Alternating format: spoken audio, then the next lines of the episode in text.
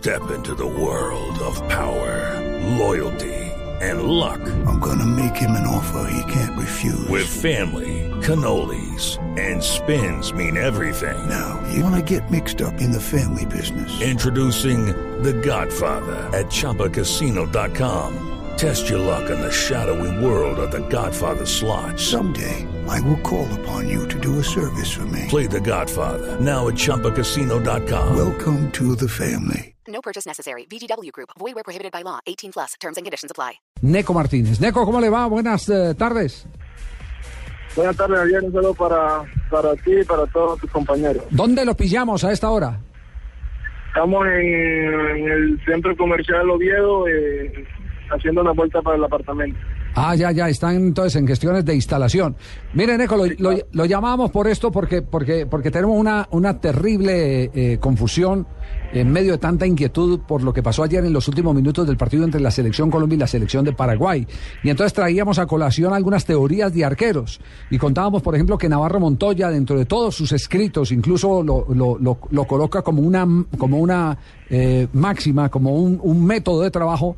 Navarro Montoya siempre dijo que lo que más le complicaba a un arquero era cuando los defensores en un cobro de costado le traían los jugadores al área chica, porque ahí cualquiera la puede tocar, la desvía y, es gol.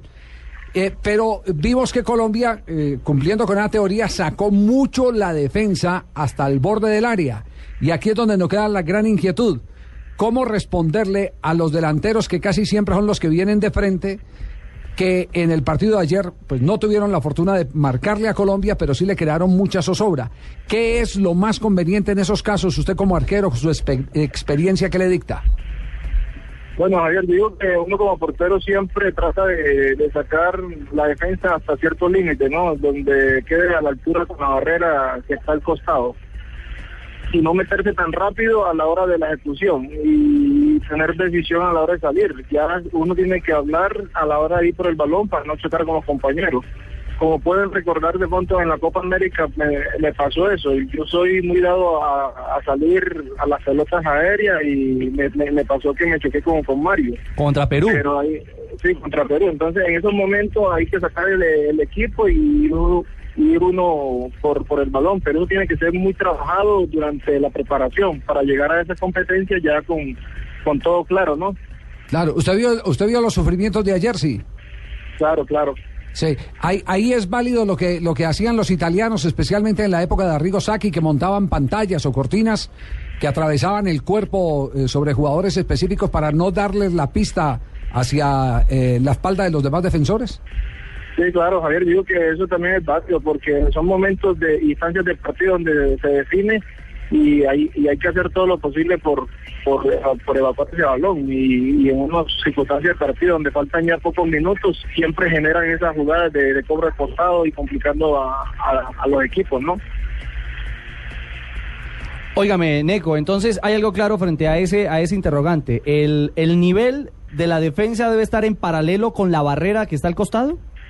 Claro, porque si no, a la hora de, del coro va a quedar eh, todos los jugadores del equipo contrario con para, para entrar. A cambio, si tú lo mantienes en línea, eh, es difícil a veces, siempre que esté afuera de las 18, ¿no?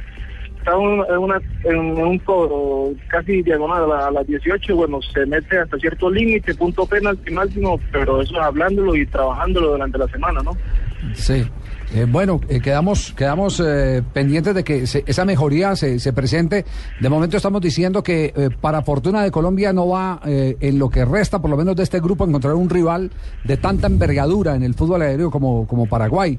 Ya en la segunda ronda, cuando se enfrente a un Uruguay o se enfrente a un Brasil, la cosa Ya va a ser distinta, cosa. ¿cierto?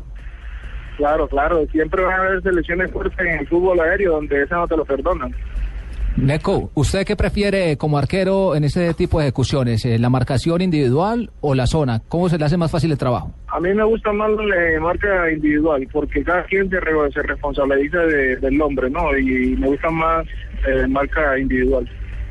Neco, bueno, ¿y cómo le fue hoy en la presentación con Nacional? Le dieron el 35, ¿no?